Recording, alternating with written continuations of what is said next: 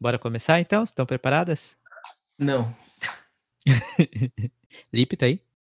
Tô. dormiu. Tá água. Não responde. água de Porra, ele falou pra caramba no episódio passado. Desse episódio ele só vai roncar.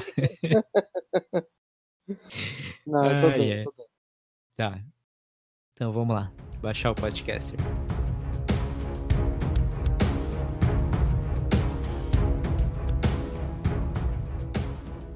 Olá! Sejam bem-vindos a mais um episódio da Caverna do Valdirão, uma dungeon onde três magas pintosas ficam conversando ao invés de completar a quest. Eu me chamo Anderson, sou seu host de sempre, sou host também do Fadcast, e tô aqui com as outras duas magas, Felipe e Nicolas. E nesse podcast cada um traz um tema, a gente discute ele um pouquinho, e o interessante é que um não sabe o tema do outro, então as reações serão ao vivo. Eu só preciso dar um recadinho para vocês antes de começar esse episódio, porque nós utilizamos o Discord para fazer a gravação e ele me deu uma trollada dessa vez, então às vezes vocês vão perceber um pequeno probleminha no áudio que eu não consegui corrigir na edição, mas o conteúdo tá ótimo. É, eu espero que vocês confiram e que vocês gostem e que aproveitem o episódio. Então, para dar início a essa conversa, eu gostaria de perguntar para as magas: como foi a semana de vocês? Um cu. A gente é muito estressante. Eu tô sozinho trabalhando lá, tô sem auxiliar. Eu é, É. muito corrido. Aí eu não paro, né? Nem fazer meu horário de descanso direito eu faço. Vixe, aí é Bem- puxado. A bicha também merece. e você, Lipe, como é que foi sua semana? Cansativa. Assim como todas as outras. Entendeu? É, é triste. Triste não é a palavra certa, mas assim, o peso de aceitar que você é um adulto de 30 anos, que você tem as suas responsabilidades e tem que trabalhar e não pode fazer o que você quer na hora que você quer. É triste você ter que pensar, aceitar isso, né? Então foi uma semana muito desgastante. Bom, no, no episódio anterior fui eu que comecei a discussão. E como hoje eu não quero escolher quem é que vai começar ou não, eu vou pedir para vocês escolherem um número entre 1 a 3. 1.7. Ah, toma no cu, né? Você entendeu. Vai, escolhe o você- 3, né? Não. Não escolhe três não, porque o três quem escolheu fui eu. Você escolheu 3 já? Aham. Não. eu não Sim, tinha aca- escutado. eu acabei de Eu falar escolhi três. 2. Então, Lipe 3, Nick 2. E eu sou um, então. Ah, que legal, meu computador travou. Amo. Meu Chrome. Ah, que pena. Tchau, gente. Beijo. Bom, o primeiro que começa é o número 2. E depois o número 1, um, que sou eu. Então, o meu tema é um pouquinho mais político hoje. Ai, não. Ah, outra vez foi Coringa, agora é política. Meu Deus. Eu vou falar do quê? Fala do Ó, Frozen, amor, porra. difícil Saiu, saiu os- Fro- os Frozen temas, 2 enfim. agora, ó. Hã? Frozen 2 saiu agora.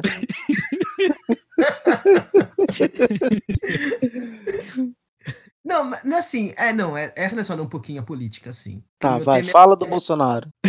Não, não é, não tá relacionado diretamente a ele. O meu tema é tipo lacração tóxica. Não sei se existe esse tema. É, se vocês acham que a esquerda teve uma lacração tão exacerbada, tão, não sei, diria, desnecessária, que contribuiu para a nossa atual situação ou não? Acho que já era uma coisa que estava já crescendo nos últimos anos. Você Deu diz, você diz, o- você diz o quê? O da, o da militância exagerada, é isso? De militância exagerada, exatamente. Esse atitude que quer lacrar, mas sem querer expor de uma forma que o outro entenda. Só quer, es- é, quer fazer uma. aparecer para aqueles que já entendem um certo tema.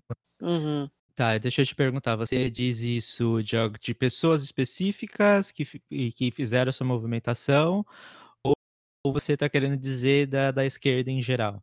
Porque tem uma tipo, Da esquerda em acho que- geral, porque acho que é muito da esquerda querer lacrar, porque a direita tem o termo mitar, né? Eles querem fazer. Acho que deve estar relacionado tanto ao Bolsonaro de virar um mito, né? Então, eu acho, Tá muito Eu da acho- esquerda. eu acho que não é questão de, de lacração, eu acho que se- isso mostra como a esquerda tá perdida nesse jogo. Sim. Porque eu tenho escutado bastante, bastante críticos, assim, falando sobre a questão de esquerda e tal. Não só do PT, mas a esquerda em si como um movimento. Porque enquanto a gente vê a direita utilizando, por exemplo, da internet, dos grupos de WhatsApp, de, de toda essa coisa de fake news e todas essas coisas, é, eles estão sabendo se utilizar disso, tanto que eles conseguiram eleger o Bolsonaro a esquerda não está sabendo se movimentar para fazer um contra-ataque a isso. Né? Pro provavelmente porque as pessoas querem fazer isso de maneira correta, de maneira lícita, né? não ilícita como foi feito na, nas eleições, por exemplo, é, e, e, desleal. E, mas eu acho que eles não estão conseguindo saber como se, como se movimentar nesse, nessa questão. E, inclusive, isso me lembra uma coisa muito interessante, porque quando o Lula saiu da prisão, eh, eu vi um pessoal comentando sobre, sobre o discurso dele e tal, e como que esse discurso dele conversa melhor com as pessoas, sabe? É, a esquerda ela nunca foi muito unida, né? Vamos, se a gente pegar um, um, um, um resumão da esquerda, ela nunca foi um bloco, como a direita é, né? Porque assim, a direita é muito sólida ela tem, é. tem características próprias, né? A direita geralmente é voltada diretamente para o capital, né? Tipo, religião, né? Religião, é conservadorismo. O Sim. povo não está em primeiro lugar, o povo é a base, mas o povo, na verdade, carrega esses outros, é, os outros tópicos, né? O povo é embaixo, é, é o povo está carregando. Então, assim, a direita é muito sólida, independente, você pode ver que independente do, do político, vamos botar assim, o Bolsonaro é o extremo da direita, tipo, é Sim. tudo que é de lixo na direita. Mas se você for ver os outros, pensamentos são parecidos, entendeu? A esquerda, é, apesar Tem muitas de ter... pautas identitárias, né? Tem muita.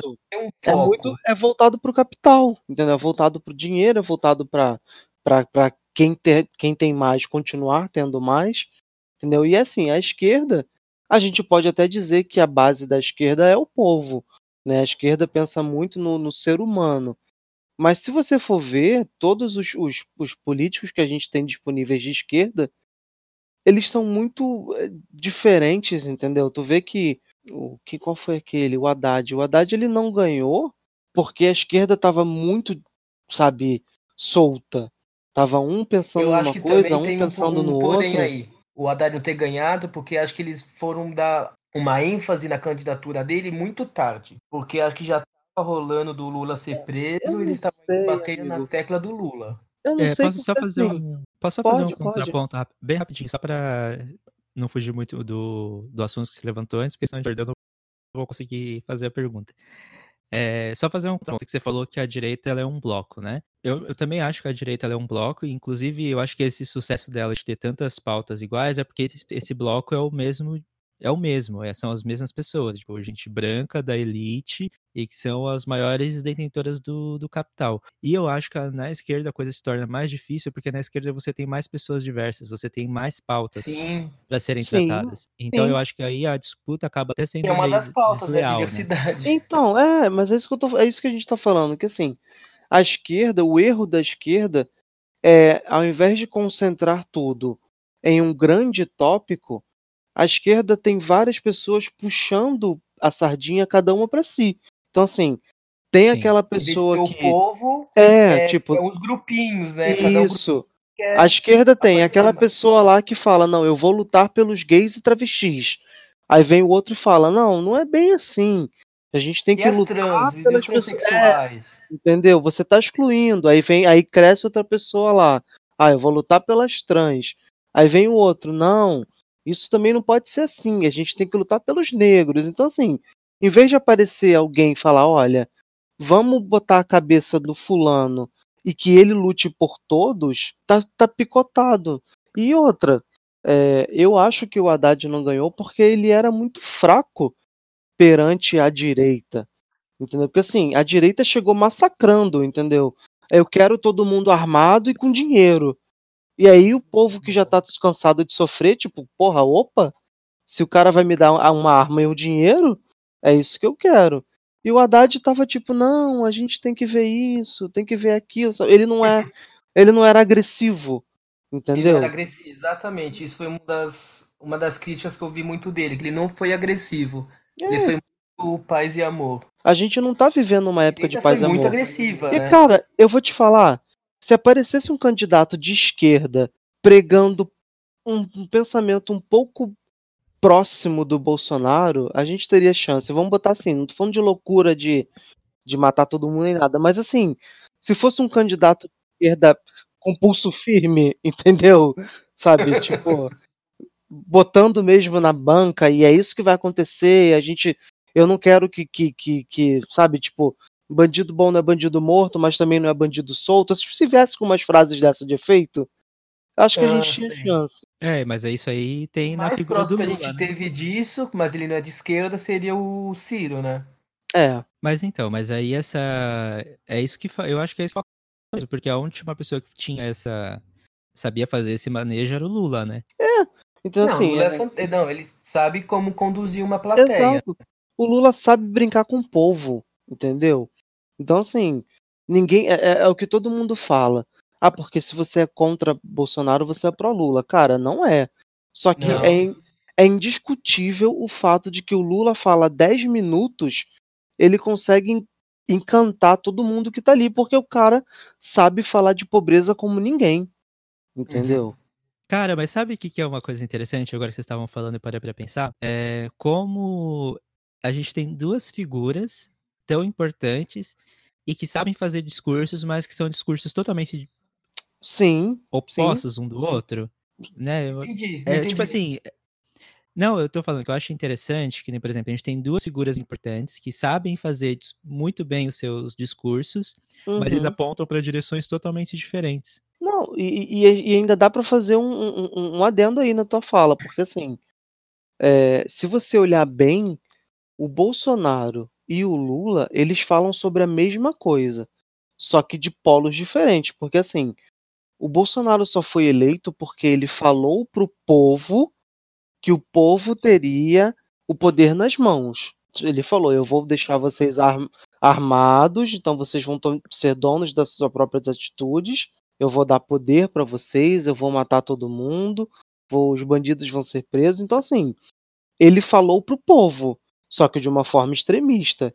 E o Lula É, também fala pro que povo, foi- mas é de- o Lula fala de uma forma mais libertária.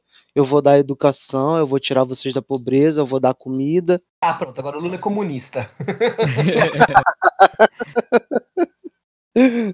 Mas eu acho que o que vendeu dele, mesmo que indiretamente do Bolsonaro, foi esse ódio às minorias, eu acho. Exato, foi o que Que tá vendeu. muito, muito claro, assim. Acho que não foi nem esse negócio. Acho que as pessoas entendem porque elas têm um, um caráter fascista mesmo. e Isso Tem, que, gente.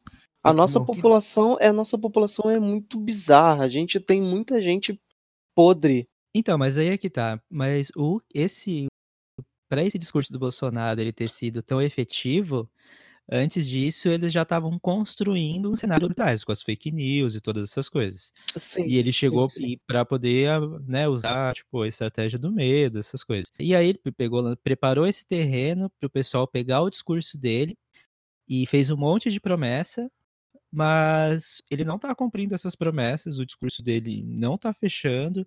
Aí eu fico me questionando, a gente, a gente tem medo, a gente vê esse tanto de merda que tá acontecendo, mas quanto tempo será que vai durar? Porque, tipo assim, pode durar pouco tempo, porque ele já tá, já tá com o maior nível de, de de desaprovação. rejeição, né? É, tá fazendo um monte de merda. E eu acho que se ele continuar assim é só ladeira abaixo. O problema é que isso pode não acontecer. Isso continuar Ah, e ficar ah, ainda cara, pior. Não, Eu mas assim, com, tipo, Deus me perdoe, mas ele tem que ficar os quatro anos. Porque, Meu, se o Mourão entrar, meu, e o povo tem que ter consciência do que eles fizeram. Que não é possível. Cara, mas eu tô achando que eles tão, vão querer fazer uma ditadura moderna aí, viu? Tem- eles- acho que ele vai tentar dar o golpe nele mesmo? Tentar fechar o, o Senado? não, eu não sei. Ele, Eu tô... ele tá enfraquecido, até com os militares ele já tá queimado já. Então, mas eu acho então, eu acho que eles vão tentar implementar um tipo de ditadura, mas de uma maneira mais, como é que eu vou dizer? Não é mais leve, mais sim, modernizada. é Ah, mais isso leve, também, é isso, mais isso que eu leve, tava ué. vendo. a- É uma, tipo, é uma a ditadura maquiada. Sim, Exatamente. a- a- As futuras ditaduras não vai ser a ditadura 64, a, a, a Não. que teve aqui no, na América Latina. Vai ser uma ditadura capitalista, sabe? Vai ser tirando o direito que eles estão fazendo já não vai ser um nazismo, não vai ser aquele tipo de, de, de ditadura que vai ocorrer sabe? Vai ser uma coisa muito mais velada, sabe? Não, é, eu Aí acho já que ele- isso acontecendo, cara. Você já vê Sim, isso já tá acontecendo, você já tá vendo. Eu acho que sinais é, eles vão eles vão correr pelo por fora, por exemplo, igual eles estão fazendo agora. Ah, o a Ancine vai ser comandada por, sei lá, pelo governo. Então a gente só vai produzir, só vai dar capital para filmes que estejam dentro de uma pauta, blá blá blá. Então assim, eles vão correr por fora. Eles vão liberar tudo que o entre aspas o povo quer, que é coisa conservadora, coisa As que, escolas, que né? é, não, não fala assim. Vai chegar um momento que as coisas vão começar a ser meio que podadas, entendeu? Então só vai ser liberado coisas que são conservadoras, coisas que não ferem a família, coisas que blá blá blá. Então assim, quando vai, a- a- até que vai chegar um momento que todo mundo vai se dar conta que, porra, aquilo que, que, que, que eu vi há alguns anos atrás, um tipo de liberdade musical, liberdade dos filmes, já não tem mais. Entendeu? Sim, eu, eu acho que tá, tá caminhando para isso. E eu acho que a gente não tem solução, tá? É, ao meu ver, a gente só vai mudar quando entrar em colapso.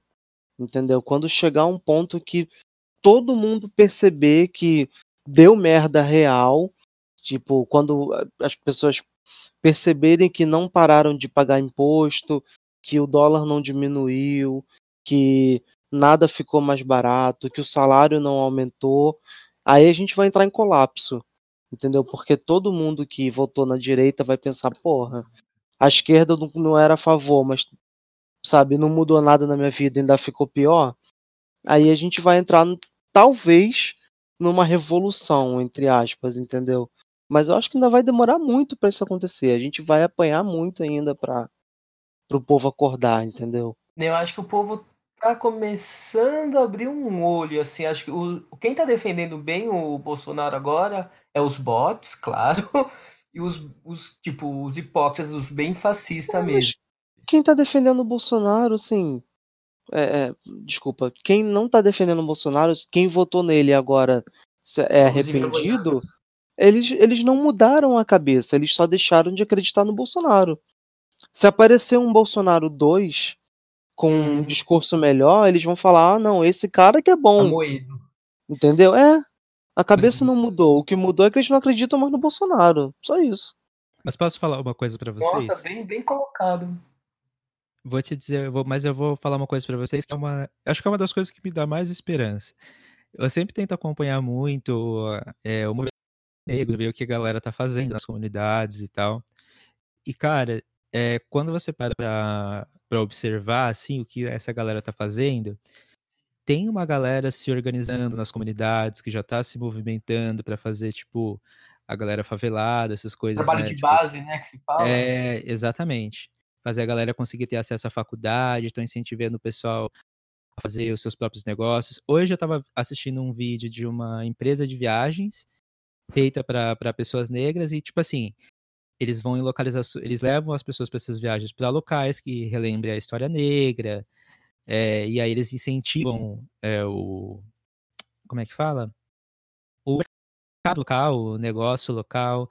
Eles, por exemplo, eles pegam pessoas que moram na região que queiram hospedar as pessoas, e aí eles recebem uma grana por isso, tipo um Airbnb.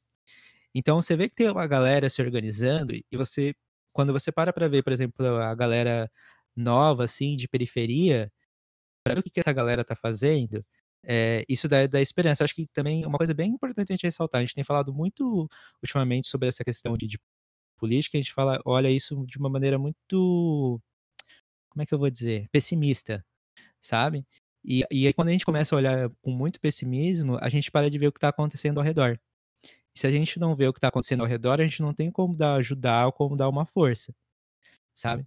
Então eu vejo que tem bastante coisa acontecendo, acho que a gente tem que parar um pouco para dar um, um pouco de olhar, uma olhada melhor nisso. E aí, Nick, a gente pode fazer ligação com, o que, com a pergunta que você fez, se a, se a esquerda estava sendo muito, como é que era mesmo? Essa lacração tem a militância gerada. Então, eu acho que sim, tem muita lacração, isso é, é tipo, É o, é o mundo que a gente vive atualmente, infelizmente é assim.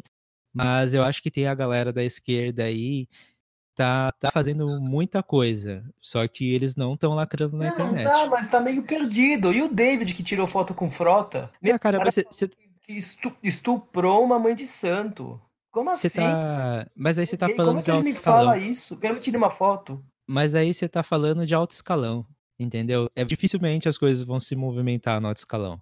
Geralmente quando vem essas revoluções, quando vem essas coisas, isso vem da base, cara.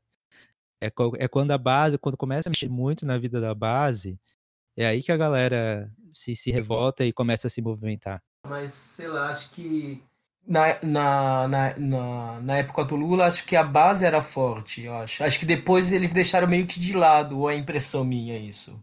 Ah, sim, mas eu acho que a, a galera tá fazendo essa movimentação por si só é um, é um é resultado desse abandono, né? De parar de prestar atenção, de, pre- de prestar atenção nessa população. Isso eu acho que é uma da, pode até ser também uma crítica ao governo do PT e a- como é que fala, a tática que o PT Fazer uma resolveu. É, sim, tipo, a prática que, o- que o PT resolveu adotar nos anos que ele tava, entendeu? E aí uma galera ficou de fora e, cara, a galera tá, tá se movimentando, entendeu? Como pode. É do- o pessoal que tá se movimentando, você acha? Não, o pessoal, as pessoas. Não, eu tô falando, mas de partidos assim, acho que o que eu mais vejo atualmente que tá pegando a base, né? Tá fazendo serviço de base é o pessoal. Porque eu não vejo os outros, lá- os, os outros partidos de esquerda fazendo alguma coisa, fazendo algo desse tipo. Ou estou falando besteira também? Não, isso aí vou te dizer, eu não sei exatamente porque eu tenho seguido pouco parti poucos partidos assim para acompanhar para ver o que eles estão fazendo. É, eu tenho acompanhado mais a galera assim de fora mesmo. É porque você não mora no Então- Brasil, né? Ah, então tá bom. E não fui eu que joguei esse shade, viu? É, Por que, que você tá falando sobre o Brasil? Não é mais seu lugar de fala. Oi? Não vem com essa, não. Não é, não é mais o lugar de fala dele falar sobre o Brasil. Exatamente. Ah, ainda não, ainda sou brasileiro. Ah, tá. Mas você tem ar-condicionado em casa. Meu cu. E daí? É, eu também E daí? Ah, não, mas o seu veio instalado com a casa. Então você é, privilegia amor, você é privilegiado sim. Burguesinha. Ah, tomar no cu, me deixa aproveitar esse privilégio agora que eu posso, cara. Você tem neve. Nunca tive privilégio na vida, agora que eu posso ter, vocês vão ficar me criticando. Claro.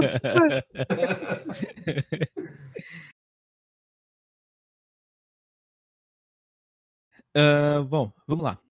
O assunto que eu quero discutir com vocês hoje é a primeira vez. Vocês se lembram como que vocês sentiram na primeira vez que vocês foram num local frequentado por pessoas LGBT ou GLS? Nossa, né, mas você ia falar alguma coisa de putaria. Eu pensei que você ia falar. Eu também. Tava preparado já. Eu já fiquei. Meu cu trancou. E aí? Primeira vez? Eu acho A que primeira a, vez que vocês a primeira vez que eu fui no LGBT. lugar de- A primeira vez que eu fui. Foi balada que eu fui a primeira vez. Você lembra qual? A túnel, claro. Mas você lembra como é que foi a sensação que você teve? Como é que foi? Ai, meu Deus, Ah, viados! Ah, Me tirem daqui, eu quero ir embora. socorro! Fazendo aquele, aquele meme da Gretchen, né? Aquela batendo assim, É. a mão. tá tocando K-pop. Ah, não, é da. Ana Maria, né? Tá É. tocando K-pop aqui. Me tira essa porra! Ah, não fala mal de K-pop, não, hein? Ah, não. Você ganhou. Agora eu vou ter que falar. Apoio sim, não fale mal de K-pop. Ah, pronto. Você ganhou um, um- um fã, Felipe. Parabéns. Embora, beijo, gostei da conversa. ah, mas eu vou te falar que eu gosto de K-pop também, então não pode criticar, não. Gente, tchau. Ah, acabou a energia. Que chato. Pode falar mal de K-pop masculino. Aí pode falar mal. Não, não pode não, que eu também gosto. Não fale mal. Nossa. Não Não. fale mal do meu Blackpink, do meu Twice, do meu Luna, do meu D-Friend, Nossa, amo. do meu Woody Sonyeon. Você não fale mal de nenhum deles. Nossa, total pra mim, é Do isso. BTS pode falar. Pode falar mal do BTS. Pode. Você quer que ele entre no meu lugar pra discutir essa Claro, já era pra Sim, ter entrado desde o começo. Vou começar a falar. Ah, seria um bom tema, né? Tipo, K-pop, nova. Não é nova moda, mas a nova. A nova era da nova cultura. pop. A nova era. Ai, meu Deus do céu. Só que seria legal se vocês não contassem pra gente esse seria o tema.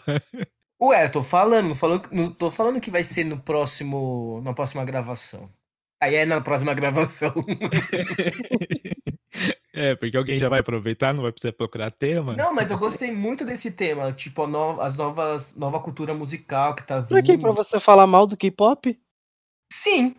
Não tô entendendo. Ah, vocês querem que eu chame o Gustavo, então, né? Sim. Claro. Aí, ah, nossa, Inclusive- ótimo. A gente já vai mudar o seu nome do podcast, já vai tirar e botar o dele. Aliás, inclusive, esse vai ser o meu tema na semana que vem. Arrasou. Ou tirar eu do podcast? Os dois. Os dois. O meu tema vai ser tirar você do podcast. É, onde a gente tava? Nem lembro mais. Na Ah, primeira quem fala? vez. Na primeira Você lembra? vez. Você se lembra como é que foi a sensação de ir num lugar LGBT pela primeira vez? Ah, eu lembro muito bem. Foi com uma amiga Carol, uma amiga minha. E a gente. Meu, a gente não era assumido. Não, eu era, né? Ela não. Não era assumido, a gente. Acho que eu tinha ido trabalhar. Aí eu, eu cheguei em casa, saí correndo com ela. A gente foi andando até o metrô para não se atrasar. Foi, sabe, uma aventura. A gente chegou na fila, só foi eu e ela. Meu, foi fantástico, né? Tipo, primeira vez, beber com, com a minha turminha dançar, as- tipo, K-pop, K-pop, nossa, ih, Olha lá. Dançar pop, sabe, meu? Meu, foi fantástico, assim. E você, Lipe? É, mas, ah, você fala das primeiras ou da primeira vez? Não, da primeira, não das primeiras, a Ah, não, primeira. então tá certo. Essa foi a minha primeira vez, foi uma balada. Aí depois, com o tempo que a minha, minha rede social, não falo dos meus amigos próximos, mas fui conhecendo, fazendo amizade e conhecendo os lugares. Mas a primeira vez foi a Túnel, em 1800. e foi, tipo, foi, foi muita pressão, porque a gente não queria. Não ia querer falar pros pais para onde a gente estava indo e tal. Foi tão muito, muito corrido, assim, muito apressado, sabe? A gente foi colocando perfume no meio da rua. Tanto que eu coloquei lá. Que eu tava com pressa, eu não coloquei perfume. Tipo, foi andando ali no Silva Bueno colocando perfume. E você, Lipe? Então, eu tô pensando aqui. é, tem muita. É, é engraçado, tem muita coisa da minha adolescência que eu não lembro. Tipo, primeiras vezes. Mas assim, pelo que eu Drogas, acho. né? Não posso dizer que eu nunca provei, entendeu? Então, assim, é, pelo que eu acho, assim, é, tinha, tinha não, né? Ainda tem, tem uma balada aqui no Rio que ela chama Papa G, tá? E, assim, há muito tempo atrás, né? Tipo, 10 anos atrás, quando eu frequentava, ah, a gente não ia pra entrar na balada, porque, assim, ela tinha uma rua, essa balada tinha uma rua, assim, um pouco fechada, não era uma rua sem saída, mas ela, ela era bem estreita. Como era uma balada assim, ela era, ela era tipo uma casa, né, que eles adaptaram para balada, então ela tinha estrutura de casa, assim, uma casa de dois andares. Ela era no meio de Madureira, então assim, tocava música, dava para você ouvir assim na rua inteira. Então a gente não ia para entrar. A gente ficava na, na rua. É, a gente ficava na rua, tinha um- uns, uns bancos, mas assim, não era a gente, eu e meus amigos, assim, todo mundo, sabe? A rua era lotada, a rua era mu- muito cheia. Então, tipo, as pessoas iam para fazer pegação e tal. E aí dava um certo horário, elas entravam, né, na, na boate. A gente geralmente não entrava, a gente depois ia para casa, ia para algum outro lugar. Então, assim, eu tô lembrando que, assim, da- das primeiras vezes que eu fui pra lá, é, foi basicamente isso que o Nicolas falou. Tipo, eu não contei pra minha mãe, né, que eu tava indo pra, pra uma boate gay. Então, assim, eu fui depois do trabalho, eu trabalhava na Atento ainda, então eu saía do trabalho 8 horas da noite, e aí eu ia direto pra lá. E assim, minha mãe não sabia onde eu tava, assim, ela ficava ligando e perguntando, e eu dando mil desculpas, tipo, ah, tô não sei aonde, tô aqui. E aí chegava lá, passava um perfuminho na esquina, assim mesmo, era igual o Nicolas está falando. E eu lembro que quando eu chegava lá, era muito. Era, a, a sensação era muito engraçada para mim, porque assim. Era todo mundo no meio da rua, sabe? A galera se beijando, e tinha gente no cantinho, a, atrás dos carros e tal. E eu ficava olhando aquilo assim, eu era uma, eu sempre fui uma pessoa muito tímida. Então, eu ficava olhando, caralho, tipo, que coisa fantástica, sabe? É fascinante as pessoas estarem fazendo isso num local aberto, vamos botar assim. E eu ficava sentado assim, olhando para todo mundo, para o que estava rolando. Não era exclusivamente um local gay, porque tipo, tinha gente hétero que ia para lá também, tipo casais. Aí as pessoas ficavam se pegando, se beijando, e eu ficava olhando assim, sabe? Tipo, bacana, sabe? Interessante isso. sabe? É uma coisa que eu acho legal. Ficava meio que tipo assim, pô, é legal isso daí, curti. Mas assim, aí depois a gente passou a frequentar a boate e tal. Mas foi um dos, um dos primeiros contatos, assim, com o, o viadeiro, né? Quantos anos você tinha? Ah, eu era novo, eu tinha, sei lá, quer dizer. 200 anos. Não, eu, cara, eu acho que assim, pra poder já entrar na balada, né, tinha uns 18, 19. 2018. É. É. É, foi Era mais ou também menos assim. comecei, 18, 19. Eu lembro que assim, teve uma época, isso foi uma das, isso foi uma das primeiras vezes, mas não a primeira vez que eu frequentei a balada. Eu já frequentava essa balada, mas assim, foi uma primeira vez que eu tive uma, uma sensação de saber como era, tipo, ser o, o gay do local, né? Porque, por exemplo, nesse dia, eu saí correndo do trabalho, meu amigo, tipo, olha, vamos lá pra Papagi agora, que vai ter um amigo meu lá e tal, e ele quer encontrar com a gente lá, vambora. E fui. E aí, fui encontrar com esse, com esse menino lá, encontrei com o com, com meu amigo, e esse amigo dele era um cara muito lindo, sabe, assim, sabe, muito pra época, assim, ele era um cara muito gato, muito sarado, sabe, tipo, super musculoso. E eu fiquei com esse cara, entendeu? Eu fiquei com esse cara e, e, tipo, eu falei, cara, o que que tá acontecendo, sabe? Tipo, porra, o cara ficou comigo, assim, ele, ele era bem mais velho, assim, na época, ele era bem mais velho do que eu. E aí ele falou assim, vamos entrar, eu quero entrar na boate. Aí eu falei, não, não posso, tipo, minha mãe vai me matar se eu entrar, eu já falei pra ela que eu tava indo pra casa. Não, vamos. E aí, porra, eu tava com um cara, né, bonitão do meu lado, falei, vamos, foda-se, amanhã eu vou apanhar, né, mas vamos. Aí eu entrei, assim que a gente entrou na balada, ele falou assim, é, aquelas coisas de, de, de, de, gay Barbie, né?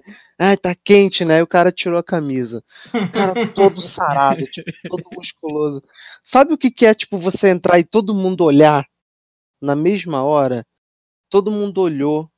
E aí eu senti aquele gostinho do, porra, o cara tá comigo. Entendeu?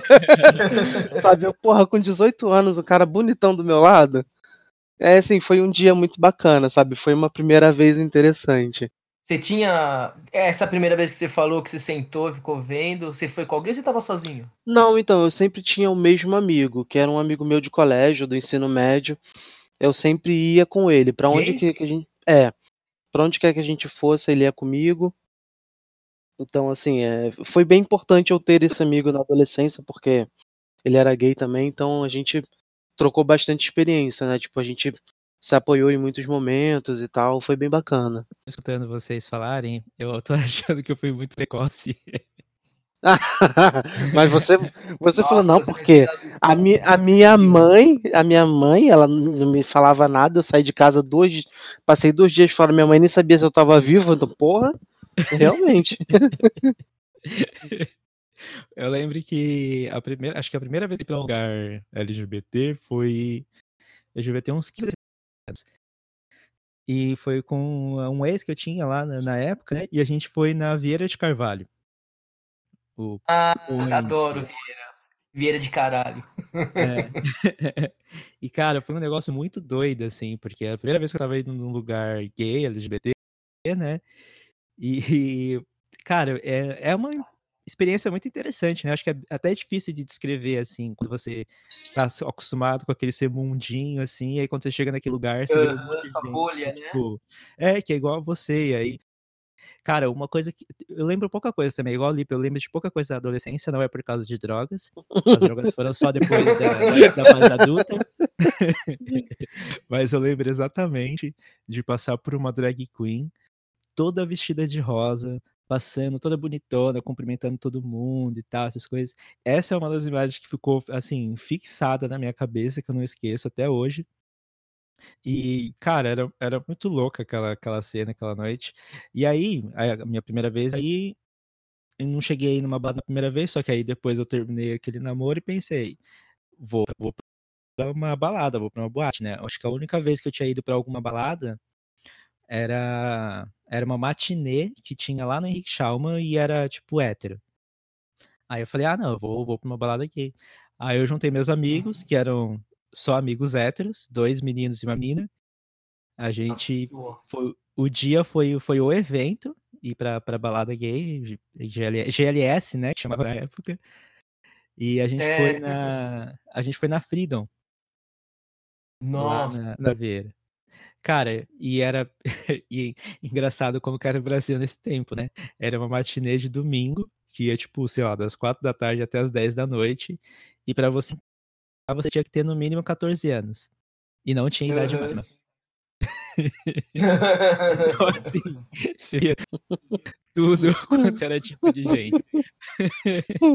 Cara, e eu... a Freedom tinha um negócio, a Freedom, não sei se você chegou a saber, que se você tava com RG era um valor, se você não tinha RG, você entrava, mas era um valor maior. Meu Deus, o Nossa, suborno. eu não sabia. tinha isso, tinha isso. O suborno era real.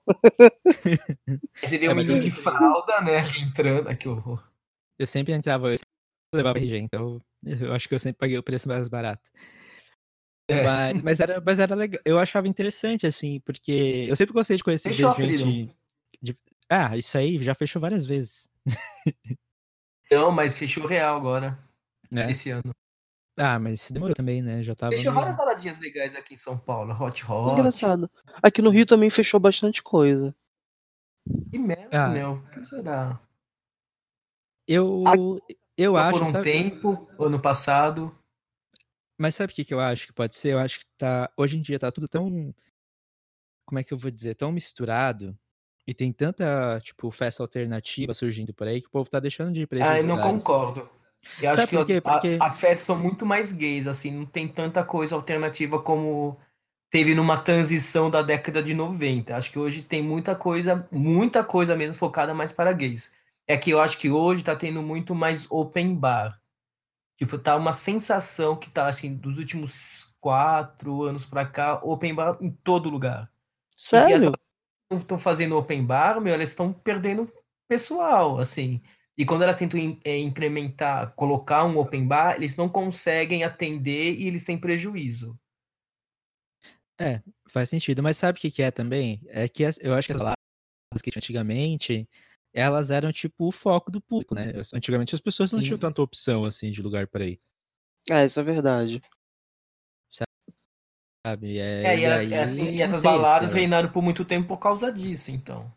Sim. É porque assim, eram baladas, baladas exclusivas pro público gay, né? Então, Aham. tipo, aham. você só tinha aquilo pra você ir, senão você não tinha outro lugar pra ir, né? Ou você ia pra aquela balada ou você ficava em casa ou na casa de alguém. Acho que Ou hoje a gente pra tem rua um caçar alguém. É, mas é assim.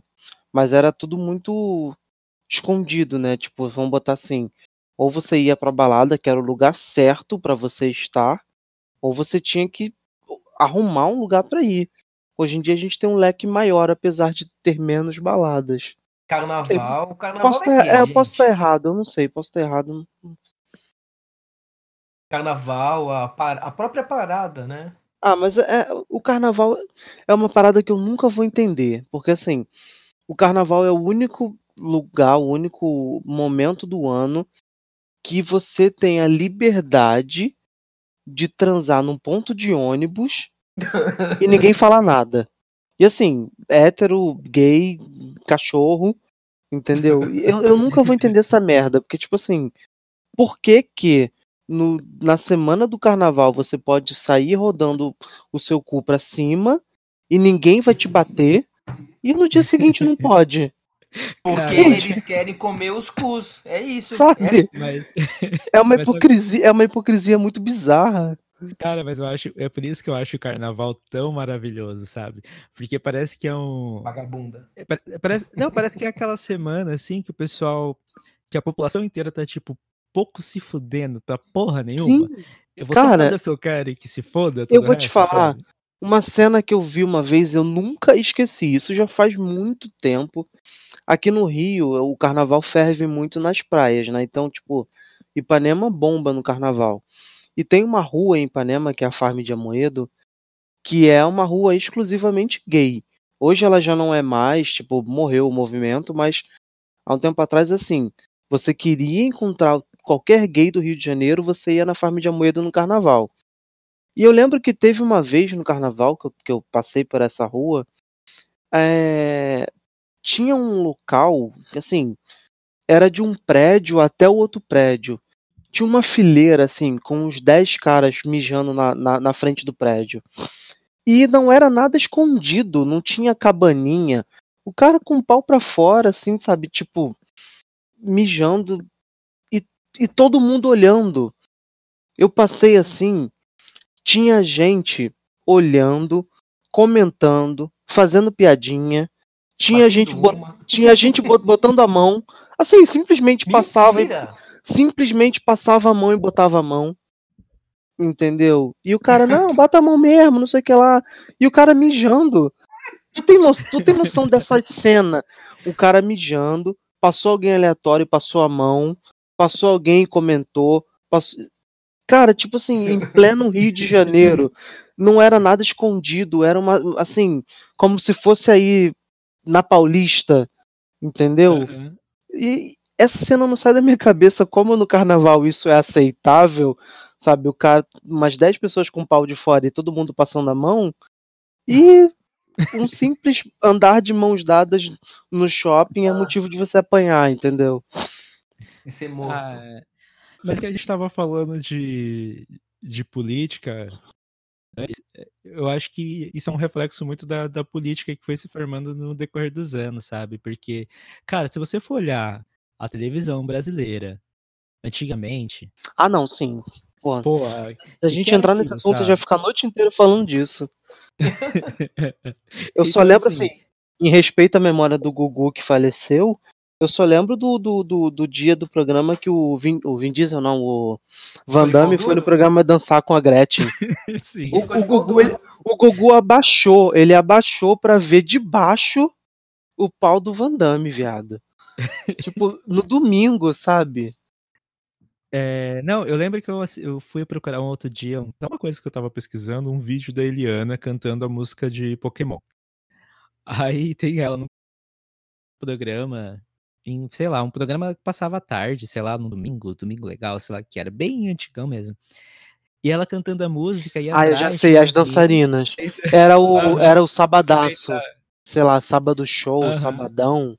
E eu acho que tinha até uma, umas minas trans ali, não Tinha o tinha? quê? Eu acho que tinha até umas minas trans que ficavam dançando Ah, lá eu também. não sei. Sei que elas dançavam dentro da taça. Não, não era na taça, não. Era as minas, tipo, um chuveiro que jogava água e elas estavam com a camisa branca. E aí ficavam os peitos de fora. Isso era no Domingo Legal. Era? Ah, então, provavelmente foi isso mesmo. Lembra que tinha uma brincadeira que ele tinha uma, uma pistola d'água e o pessoal tinha que ficar jogando no peito das meninas? Que tinha uma frase? Ah, não, não, mas é, é um programa mais antigo. É mais Ah, antigo. então não sei. Era um chuveiro em cima das meninas e tava a Eliana cantando no palco a música de Pokémon. Entendeu? Consegue imaginar essa cena? Consigo, pior que eu consigo. Entendeu? Isso é Brasil.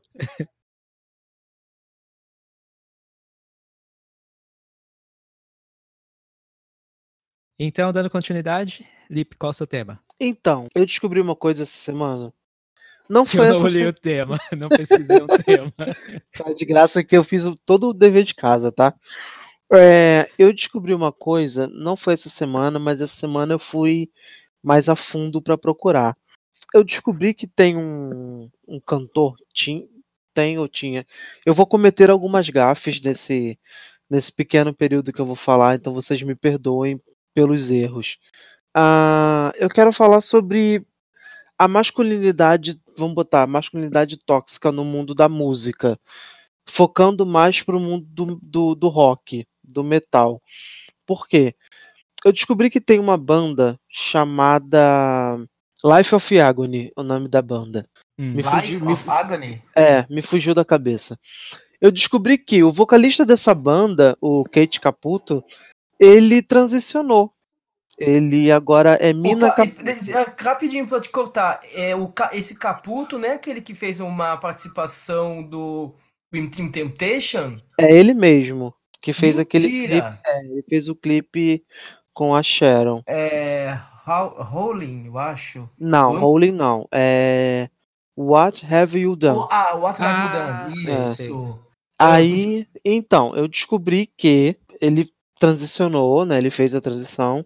E aí eu falei, Mentira, não tô falei- acreditando. é, eu falei, tipo, cara, que merda é essa? Tipo, o que que aconteceu, né? Tipo, que, que ninguém falou, sei lá, eu não tava sabendo disso. Aí fui procurar. Fui procurar saber e realmente ele fez a transição. Agora ele é Mina Caputo. Mina E Caputo. é, e a banda não acabou. sabe? A banda não acabou, ele continua, ela, desculpa, ela continua na banda, né, como vocalista. E eu tava lendo umas entrevistas que ela deu e foi muito bacana é, eu, eu, eu ter me aprofundado nesse assunto, porque tem, tem muita coisa que eu não sabia e que eu não fazia ideia. E eu, eu parei para pensar nisso, pesquisando agora. Ela, ela na entrevista fala o seguinte, que desde sempre ela já se, se, se via como mulher, né? Só que quando ela começou na banda, a intenção dela não era ter uma banda. Tipo, ela cantava e aí fizeram um convite. Ah, por que, que a gente não faz uma banda? Ah, então tá, né? Tipo, vamos. Só que assim, de uma hora pra outra, ela disse que começou a fazer sucesso. Tipo, quando ela viu, ela tava cantando, fazendo show pra 60 mil pessoas, 100 mil pessoas. E não tinha mais como voltar atrás. Entendeu? Ela falou que assim, convidaram pra fazer a banda, ela topou e do nada fez sucesso. E aí ela já estava inserida no meio, não tinha mais o que fazer, não tinha como voltar atrás, já, já que você era uma fazia parte de uma banda de sucesso. E ela falou: "Não, eu nunca quis ter uma banda, sabe? Eu queria trabalhar com música, mas eu queria fazer música clássica e já ser reconhecida como mulher e tudo mais dentro do meio. Nossa, Só que a partir do momento que ela entrou na banda e era uma banda de metal, né, tipo com voz gutural, gutural não, porque ela não faz gutural, mas assim, uma banda masculina, Ah, eu sabe? lembro a voz dele, lembro. É, uma voz grossa, voz de rock pesado. E ela teve que se anular, sabe? Tipo, ela não conseguiu seguir com, com, com, com a transição, né? Porque ela era o vocalista da banda, ela, era o- ela era o lead singer, a capa, a cara da banda era ela, né? Era ele na época. E aí ele ficou anos preso nisso, sabe? Numa imagem masculina que não era a imagem que, que ela se via, né? Que ela não gostava, ela era muito, sofri muito sofrido para ela ser homem sem, sem ser, vamos botar assim. Até que um dia que finalmente não deu mais, sabe? Tipo, deve ter né, esgotado todo o limite. Uhum, todo E aí mundo. ele eh, se rebelou, né? Tipo, foda-se, eu sou, eu sou isso, sou, me vejo como mulher. Aí a entrevista é muito bacana, assim, depois quem, quem puder procura. Eu sinceramente não sei onde foi essa entrevista, mas eu vi na numa revista que tem de rock, é o Whiplash. E assim, aí ela fala como o, o, o, o, mundo do rock é muito masculino, né? Tipo, é, você tem muita pressão para ser homem, para ser macho, para ser aquela coisa toda. E agora ela se sente muito mais livre, porque ela pode ser quem ela é. E eu, eu sinceramente não procurei sobre a banda, mas eu achei muito bacana e eu parei para pensar que assim, ela já se assume como mulher, ela mudou o nome e ela continua sendo a vocal da banda. Parece que não teve nenhum problema, vamos botar assim, né? Eu não sei não sei se aconteceu, mas a banda não acabou, não, não, não teve, sabe, mudança de vocalista, tipo, ah, agora que você é mulher, a gente vai ter que mudar. Não, tipo. E assim, ele conti- ela continua cantando com vocal masculino, tá? O vocal ah, não mudou a voz, né? Isso que eu fui, fui pro, atrás da banda para procurar, não mudou a voz, então acho que isso ajudou um pouco, mas assim, eu tava pensando como deve ser difícil, né? Você viver uma, uma, uma vida preso numa imagem que você precisa ser masculino, entendeu? Nossa, tava vendo aqui, procurando, meu, eu tô passado.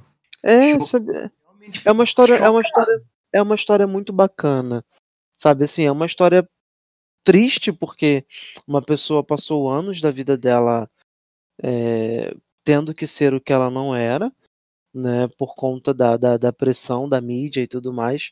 Mas aí isso me leva a pensar que eu, eu não tenho uma opinião muito formada, porque assim, vocês acham que o, o mundo da música, dentro do rock ou dentro do pop, é mais aceitável uma- um gay, um- um- um- uma pessoa trans? Ou vocês acham que dentro do rock é mais difícil porque tem todo esse lance de, de rock ser coisa de, de macho, essas paradas assim, e de ser um mundo muito machista? Vocês têm alguma, alguma opinião formada sobre isso? Eu Não, não tenho. Eu acho, eu vou, acho que eu vou cometer uma gafe. eu acho, mas eu acho que ainda é, é bem masculino, é bem um clube do bolinha. Bem que tem o Fred Mercury, tem aquele outro de uma banda, que ele é o Rob. Que ele também ele é gay, ele é de uma banda de rock. Ah, eu, Tá lembrado? É, sim, eu, ele é careca. eu sigo ele no, no Instagram, mas agora eu não, não vou conseguir achar ele. Mas aí assim, vamos parar pra pensar. Nos anos 80, quando a gente tinha aquelas bandas de glam rock, que eram aqueles cabelões e roupas super coladinhas, isso na época não era problema, né? Rob Halford. Eu acho que é o seguinte: música é uma expressão artística, então as pessoas vão se expressar de, de diversas maneiras. É um ambiente livre para as pessoas experimentarem e, e todas essas coisas. A questão é que, assim, o problema é que o público começou a achar que o rock era essa coisa muito masculina, até por causa das. né, que tem essas bandas, tipo, até que também que fazem um. Como é que eu vou dizer? É, que ressaltam essa mas- masculinidade tóxica, mas acho que o problema é o rock em si. Porque, tipo, por exemplo, que nem o Nick tava falando agora. É, tem, a gente tem bandas aí, que nem, por exemplo, Queen. Você tem ah, o, aquele dos Beatles, que teve filme agora, que eu esqueci. E você tem diversos artistas que eles são é, gays e bissexuais e que, que a galera adora, sabe? E, e o problema é que... Do Green Day, né? O Joe. O Joe já, já falou que ele é bi, né? Sim, sim. E eu acho que a questão aí, justamente, é como os fãs percebem o estilo.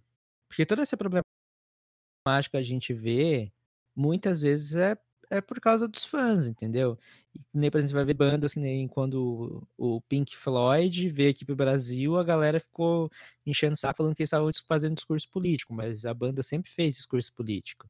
O rock sempre foi político, desde o Sid Vicious, sempre, sempre foi político. Sim, é. Cidade eles falarem isso. O. E sei lá, cara. Eu acho que o problema é o Mas fã, aí- aí- sabe? É engraçado, porque assim, é engraçado a gente perceber que a gente tem um, um, um leque muito grande quando a gente passa pro rock sinfônico, melódico, blá blá blá. De cantoras sendo o ponto alto da banda, né? Tem muitas bandas com cantoras com mulheres e tal. E todo mundo acha maravilhoso. Né? Todo mundo acha aquilo incrível e elas são endeusadas e tal. E por que, que ainda é muito machista? Se, se a gente. Se todo mundo acha muito bonito uma mulher cantando numa banda de rock. A gente tem, inclusive, mulheres que fazem gutural muito melhor do que homens. Entendeu? Sim. O caso da Angela Gossel, né, que fazia no Ark Enemy, agora a Alissa, que tá no Ark Enemy no lugar dela. Então, assim, por que, que mulheres fazendo gutural é bonito? Por que, que mulheres sendo vocal de uma banda é bonito? E por que que então rock é coisa de macho? Acho que é a sociedade, acho que é o momento que a gente está vivendo. Exatamente. Era isso, E- era exatamente isso que eu ia falar. Que contamina tudo, assim, todas as formas de arte, contamina mesmo. Acho É que é isso. porque a- além da, da questão do machismo, né? Obviamente é machismo. E, por exemplo, quando alguma coisa começa a ficar, tipo, muito grande, ou que tem algum talento, ou que eles têm alguma coisa que possa explorar, e já entra o capitalismo também, Uhum. eles abrem essa oportunidade, essa pequena oportunidade, que se a gente for olhar o contexto geral, é uma oportunidade pequena. Só que aí, se você for parar para observar, o que, que provavelmente essas mulheres no bastido- nos bastidores estão passando, sabe? Que nem a- o exemplo que você deu agora da, da, da mulher trans, e que ela passou tantos anos escondida, por quê? Por causa do, do, do machismo, que, da transfobia que vem do, do machismo sabe? E quando você para para ver essas cantoras que estão ali fazendo essas, essas músicas eh, são mais diferentes, assim e tal, eh, elas são cantoras, tipo, totalmente padrãozinho, a maioria delas. Você não vê, tipo, mulheres gordas fazendo, por exemplo, fazendo, cantando e ganhando um sucesso que nem esse. O problema é que o, é, uma, é, o que falou, é o machismo na, na sociedade mesmo, para tornar esse ambiente tão, tão tóxico, né? E aí, quando a gente para para olhar no Brasil também, a questão, né, da, da É, política, é essas porque coisas. assim, eu, eu lembro que teve uma época aí que rolou uma história de. Ah, quando começaram com esse negócio de, ah, mas porra, tem o Fred Mercury, tem o Elton John, né? Sempre foram gays e blá blá blá. E aí rolou uma ah, história sim, de. desse tema. Desse- Aí desse- rolou, é, rolou uma história de, ah, mas eles não eram tão gays. Sabe? Eu fiquei meio, meio basbacado com essa merda. Do tipo, como assim eles não eram tão gays? Sabe? Ah, mas eles se davam respeito. Esse Que dava porra é respeito. Ah, Que merda é essa que Elton John se dava respeito, viado? É, mas Nunca. aí que Entendeu? observar outra Sabe? coisa. Eu não tenho, eu não tenho certeza dessa informação. Mas pelo, até onde eu saiba, o Fred Mercury ele não é gay. Eu acho que ele, é ele se identifica como bissexual. Não tenho certeza, tá, gente? Não, Porque não. Sim, que seja, Eu mas alguém falando, comentando alguma coisa. tô falando Mas assim. enfim, mas de onde tem, veio- não tem essa é, coisa de se dar de um onde? Transgredia a norma, a sabe? normativa. É, veio esse discurso de. Ah, mas ele não é tão gay. Porra, só porque o cara tinha bigode? Sabe? Ah, mas é o, é o tipo, Olha a minha cara.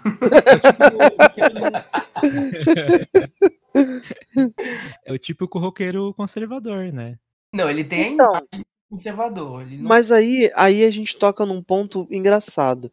Aí que eu fui procurar, né, sobre o, o Life of Agony, fui procurar sobre a Mina Caputo, vi uns vídeos no, no, no YouTube e há uns dois meses atrás tem um vídeo de um show que eles fizeram num, num, num festival lá fora.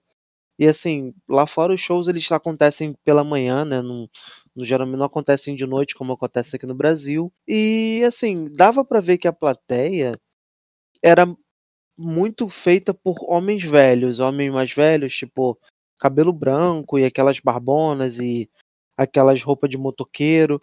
E quando ela entrou no palco, tipo, ela entrou no palco, falou com todo mundo, levantou a galera, todo mundo bateu palma. E aí eu fiquei pensando, tipo, por que que, que, que é um lugar tão machista se ao mesmo tempo uma mulher trans consegue fazer uma plateia de homens, vamos botar assim, homens velhos do rock, conservadores, cantar e bater palma, entendeu? É uma coisa que não, não encaixa, entende? Tipo, Eu acho é que uma, é uma mina, é uma mina trans, sabe? Todo mundo cantando a música dela e ao mesmo tempo você teve que demorar 10 anos pra poder transicionar porque é uma indústria lixo. Eu acho, porque eu acho que eles são de uma época que, sem dúvida, eles, eles viveram a depressão, teve um contato maior, tipo. Talvez não, não tivessem nascido na época da, da Segunda Guerra, mas eu acho que eles devem ter algum parente que, que lutou, que. Então eles são de uma época que o rock ele era político assim, descaradamente, que eles cantavam, que eles estavam vivendo. Como o funk ele, ele mostra uma realidade. Eu não gosto de, eu vou até citar a Anitta, mas eu não gosto dela. não, mas ela falou uma coisa muito boa. Falando assim, alguém criticou, mas você viu o que, que é que o funk canta, não sei o que. Ela falou uma coisa no sentido. Eles cantam a realidade deles. Se não querem que o funk cante aquilo, mude a realidade deles. Foi fantástico. Parabéns, Anitta, mas não vai ter meu Pink Money.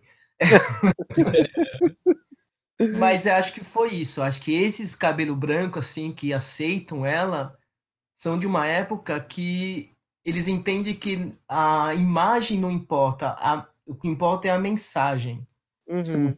Tipo, que está sendo discutido, o que eles estão, o que ela está passando. Mas tem sabe que, que tem eu acho sentido o que eu tô que... falando? Sim, sim, mas sabe o que que eu acho sim, que sim. também se encaixa? Além dessa questão que você levantou, eu acho que também o fato de a voz permanecer a mesma, isso também ajuda muito. É, eu tava pensando nisso. no, no ambiente da música, assim, porque É, é, eles já estavam apegados a. Se eles estavam, eram fãs né, da banda, eles já estavam apegados àquela voz. Então, se a voz continua a mesma, então pros caras, tipo, não, não muda praticamente nada. É só É, eu- a imagem. eu cheguei, eu cheguei a pensar nisso. Será se isso influencia muito? Tipo, a partir do momento que, que ele transicionou e a voz não, não ficou mais feminina, né? Não mudou. Isso pode ter ajudado para o público da banda continuar gostando. O Gu Sim, acabou de comentar, talvez eles não vejam ele como uma, uma mulher. É, então, era exatamente o que eu ia. Era exatamente o que eu ia falar agora. Eles talvez vejam como um homem cabeludo e, por causa do machismo, se eles tivessem, se eles tivessem mudado a voz para uma voz mais feminina, provavelmente os caras iam reclamar. Mas como a voz se manteve mesma, então eu acho que eles, né, se passaram por, esse- por essa questão, Hum, sabe? Pode ser também. Ignoraram essa questão. É, faz sentido, faz sentido. Faz Porque, sentido. porque a gente tem que parar pra pensar também, é, a, eu tava pensando agora no que vocês estavam falando, o, por que, que eu me identifico com a música? Além do, do ritmo, uma das coisas mais importantes é a voz do, do artista, independente do Sim. gênero. Você se identifica muito com, com a voz, o sentimento que aquela voz te passa, te passa na hora que ela tá cantando aquela letra. Então, se a voz permanece a mesma, a sensação que você tem é a mesma. Então, quando você for lá ver ao vivo, talvez você tenha um choque, mas quando você escuta a voz, a sensação que você tem é ainda a mesma. Eu entendo, eu entendo o que você quis dizer. Eu Mas voc- vocês acham que, por exemplo, se isso fosse no mundo pop, teria mais aceitação? Por exemplo, vamos botar um, Ah, sim. vamos Sim. botar um, um artista pop grande, diz aí, sei lá. Homem? É, Grande um, ou que seja, crescendo? Tem um nome. um que seja um, sei lá, um sex symbol Gay? pop. Não, não. sex Ah? Ah, mas se a gente quer. Aquele segue, do Black City tipo. Boys, como chama? O... Esqueci o nome dele. Não, O mas, exemplo, Não. Segue o Boys não tem, mais, não, não tem mais relevância. E aquele Sam Smith? Quem? Ah, O ah, Sam Smith. ah, o Sam Ele é Smith pop, eu, não é? eu, eu não queria falar sobre ele não, Sam porque, Smith Pop. porque eu não queria falar sobre o Sam Smith porque eu O tenho, Adam umas- Lambert. eu tenho umas opiniões meio Não, mas aí a gente vai falar dessa Smith. Não. questão. Eu tô falando assim, vamos pegar um cara, um cara do pop, um cara que tenha uma certa relevância e, J Balvin. e seja um... vamos, é, vamos botar assim, o J, Ba- J Balvin não, o Maluma, vamos botar assim. O Maluma, é um, o Maluma é um cara bonito, padrãozinho e tal, blá blá blá. Se um dia o Maluma chega e fala, não, olha, não me identifico como homem mais, tipo, eu sempre me identifiquei como mulher, mas a, a mídia me fez ser um sex symbol. Isso, vocês acham que ele seria aceito Não. como como mulher, entendeu? Porque assim, a gente diz que o mundo pop é um mundo mais aberto, é um mundo onde tem muitos gays, mas cara, Eu acho que continua se sendo, entrado como gay já, aí seria diferente. Mas ele fazia uma. entendeu? É a mesma coisa de E- de ator, tipo, sex symbol aqui no Brasil. Por que eles não têm esse, esse- eles não falam? Porque as mulheres, elas identificam e criam uma, uma fantasia com ele. E saber que o ator é gay, elas não vão conseguir separar. Uhum. Isso que ele não vai Posso. vão ter. Pode Pode falar. falar, desculpa.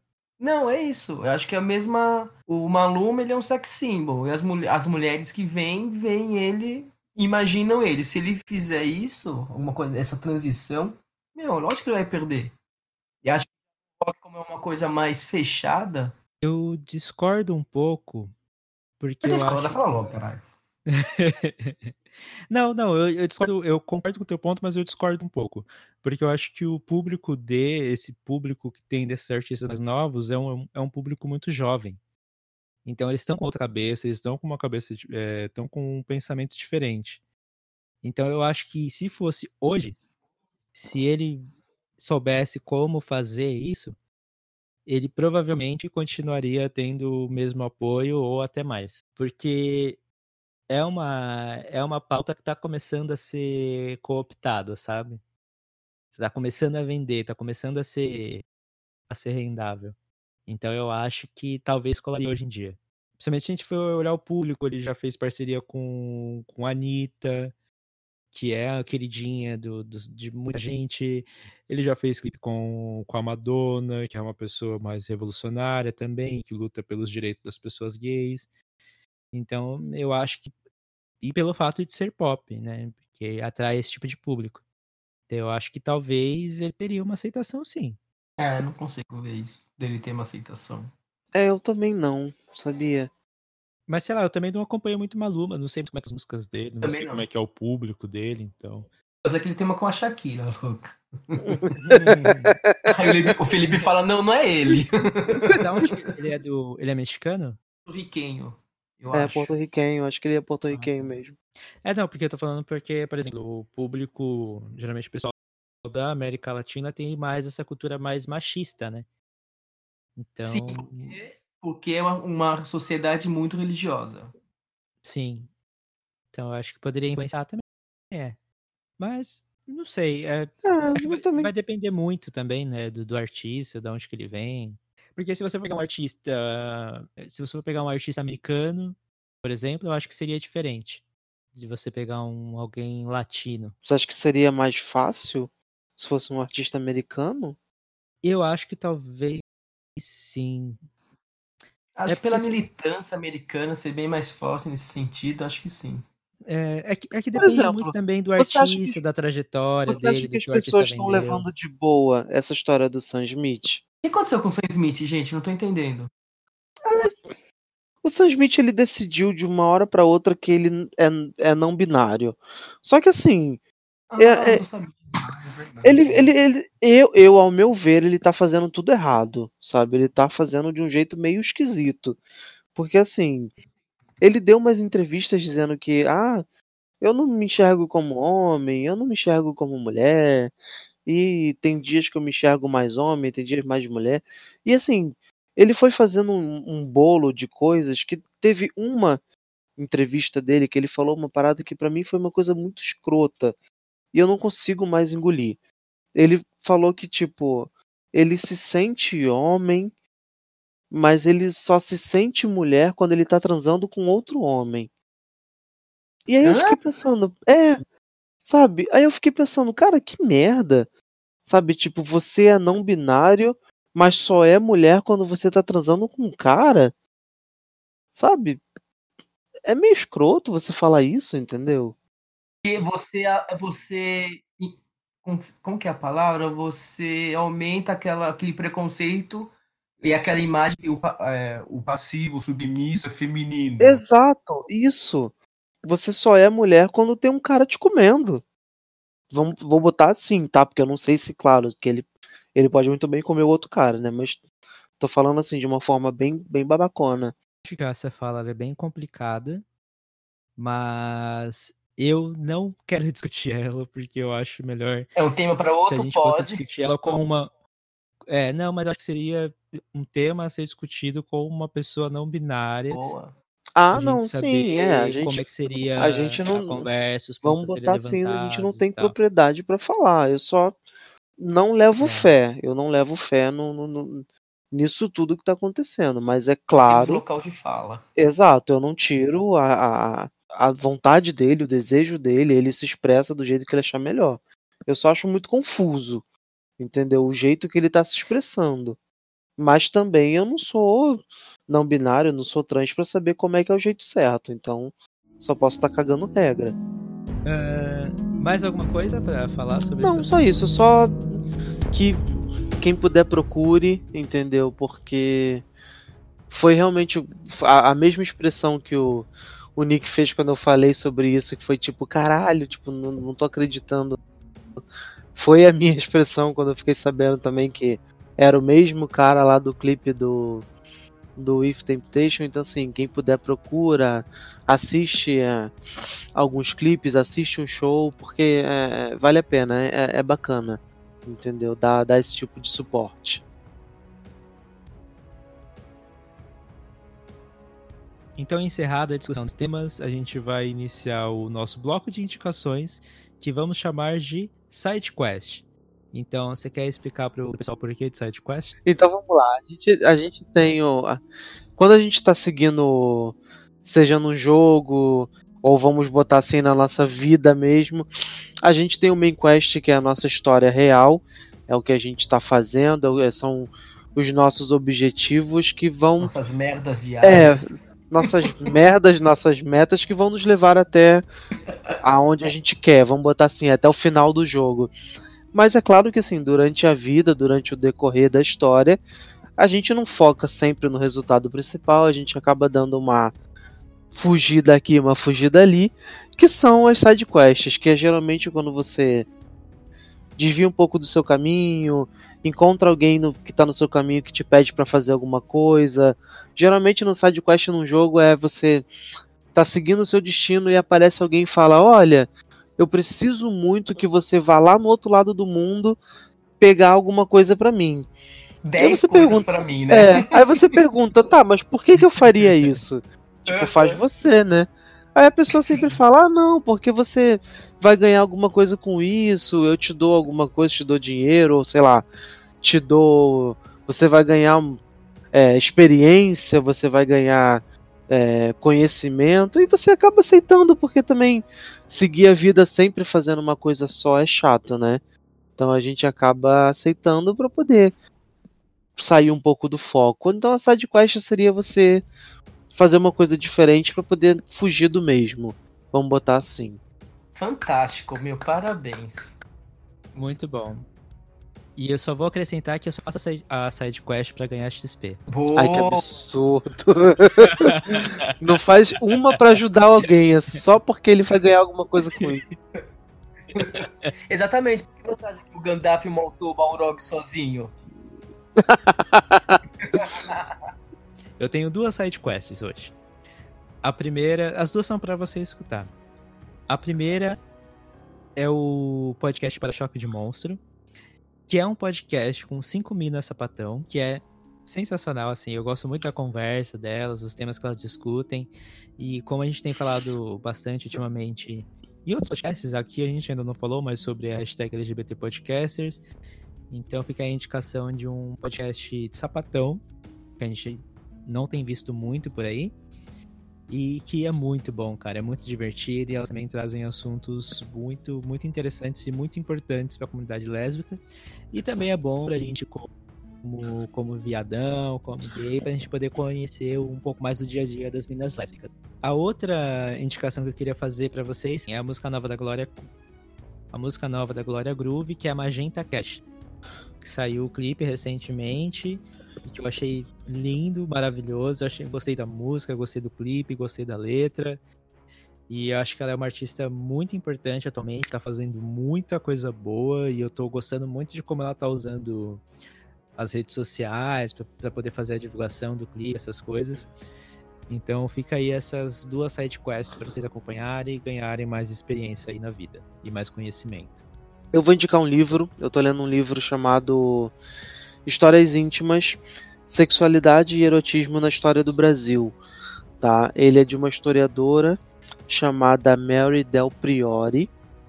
E esse livro ele conta lá desde o descobrimento do Brasil como o sexo e a sensualidade foi como ele chegou aos dias que a gente tem hoje, né? Tipo, como a nudez, que era uma coisa não sexual, se tornou uma coisa sexual, né? E como a gente se tornou tão conservador, porque tipo tem, tem trechos bem interessantes, eu não, não acabei o livro ainda, mas tem trechos bem interessantes que ela diz que é, quando os portugueses chegaram aqui, as índias, né, os índios andavam nus, né, com os seios de fora, e isso nunca foi problema, né, tipo, o seio nunca foi um órgão sexual, era um, uma parte do corpo que era usada para amamentação e tal, e aí os portugueses trouxeram é, a vamos botar entre aspas a vergonha, né? Junto com a igreja.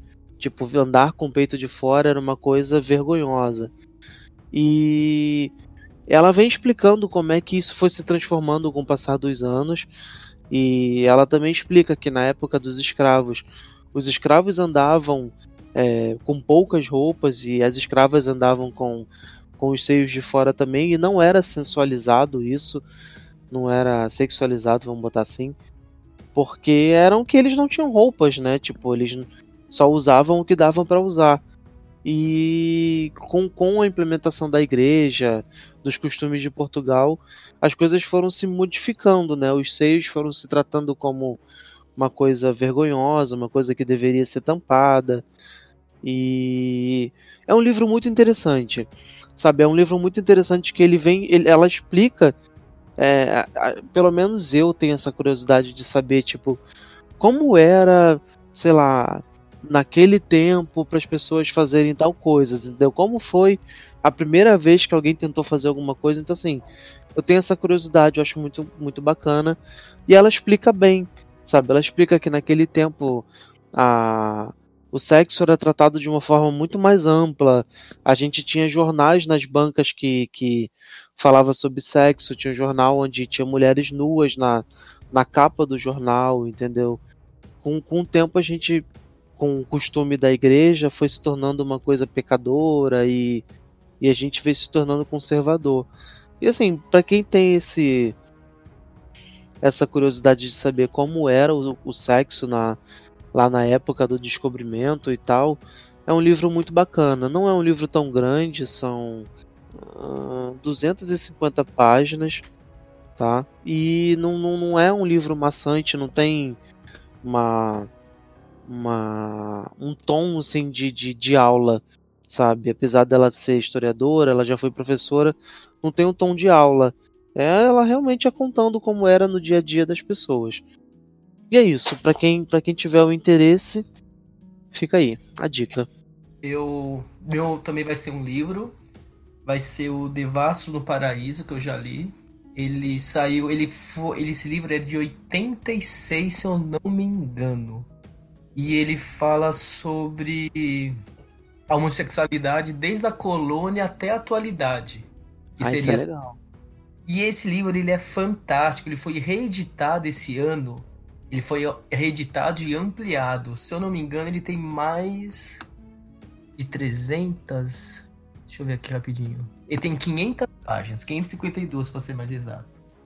E esse esse livro ele é fantástico. Ele, ele lida com política, cultura, como que era o gay desde, desde os índios também, passando por essa fase. Realmente, desde a colônia até a atualidade. Meu, é fantástico. E acho que ele teve muito. Ele, teve, ele causou muitos reboliços na época. Meu, imagina, em 86 ele saiu esse livro primeiro. E essa é a minha dica. Leiam, vale muito a pena. Eu não sou de falar muito como o Felipe. é, eu vezes, sou muito pragmático. Às vezes, às vezes eu me perco. Eu, eu realmente estendo muito o assunto. Não, e só para concluir, tipo, esse livro acho que ele foi um pioneiro aqui no Brasil, né? Ele foi um dos. Vai, não sei se eu vou falar besteira, mas acho que foi o primeiro com essa temática tão aprofundada, assim. Que não foi um livro de literatura com, com um casal gay. Ele foi um livro, tipo de estudo mesmo. É, ele conta como, como foi, né? Tipo, é igual esse livro que eu tô lendo também. Não é um livro contando, romantizando como era o sexo, não. É contando como as pessoas lidavam com o sexo naquele tempo. Sim. Entendeu? É, também é, é um estudo também. Não é nada romântico, não, não tem historinha, é contando como era. Então a galera já tem o site Quest para eles poderem consumir durante essa ausência do podcast. Então agora podem passar suas redes sociais, onde as pessoas encontram vocês, podem ficar à vontade. Bom, eu no Facebook eu tô como Felipe Pimentel, no Instagram eu ainda tô como underline Wicked Game e acho que basicamente é isso, são as redes que eu mais uso.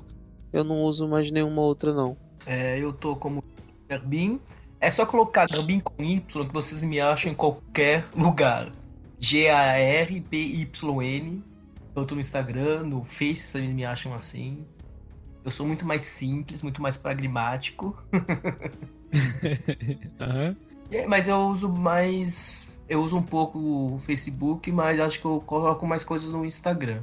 Twitter, vocês também me encontram nesse mesmo nome, mas morreu pra mim. Tá cancelado o Twitter. É. eu percebi eu te dei uma solicitação lá e você ainda não me respondeu até hoje. Faz uns 5 anos, né? Aham. Bom, pra quem quiser me encontrar nas redes sociais, vocês me encontram como arroba FajoCast no Twitter ou no Instagram. Eu não uso o Facebook mais. Se vocês quiserem me encontrar nas Peraí, você está pessoais- oficialmente fora do Facebook? Você foi É, eu não cancelada escrevi. Facebook? Eu estou prestes a me cancelar do Facebook, só não faço isso por motivos de família. Ah, Senão eu já Nossa, foi só pôr na cancelado, né? família, já tinha cancelado o Facebook. é, exato. família é a única coisa que eu não tenho no Facebook. Ah, gente, é, desculpa aí, mas minha família é muito é maravilhosa. Enfim, quem quiser me achar nas minhas redes pessoais, no Instagram eu sou arroba Anderson, no Twitter eu sou arroba NashFajuto. E então acho que é isso por hoje, né, galera? Acho que sim. Então tá, então tchau, tchau pra todo mundo, deem seus tchauzinhos. Até a próxima. Tchau Até. para todos. Que Tchau seja para a vocês. última. Se Deus quiser, na próxima já entra o o Gustavo no, no seu lugar. Pra falar de K-pop. Ô, Lipe, já vamos combinar então o nosso tema ali em off, só a gente, tá? Tá bom. Nossa. Então tá, galera, até o próximo episódio. Até. Beijo, tchau, até. Tchau, tchau.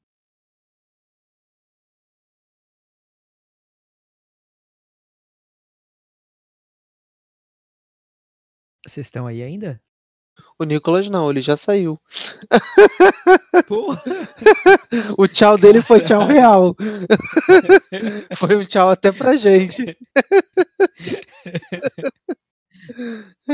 Não é a primeira vez, hein? Não é a primeira vez, bicho escroto. Só o podcast já era. Exato, tipo- aí.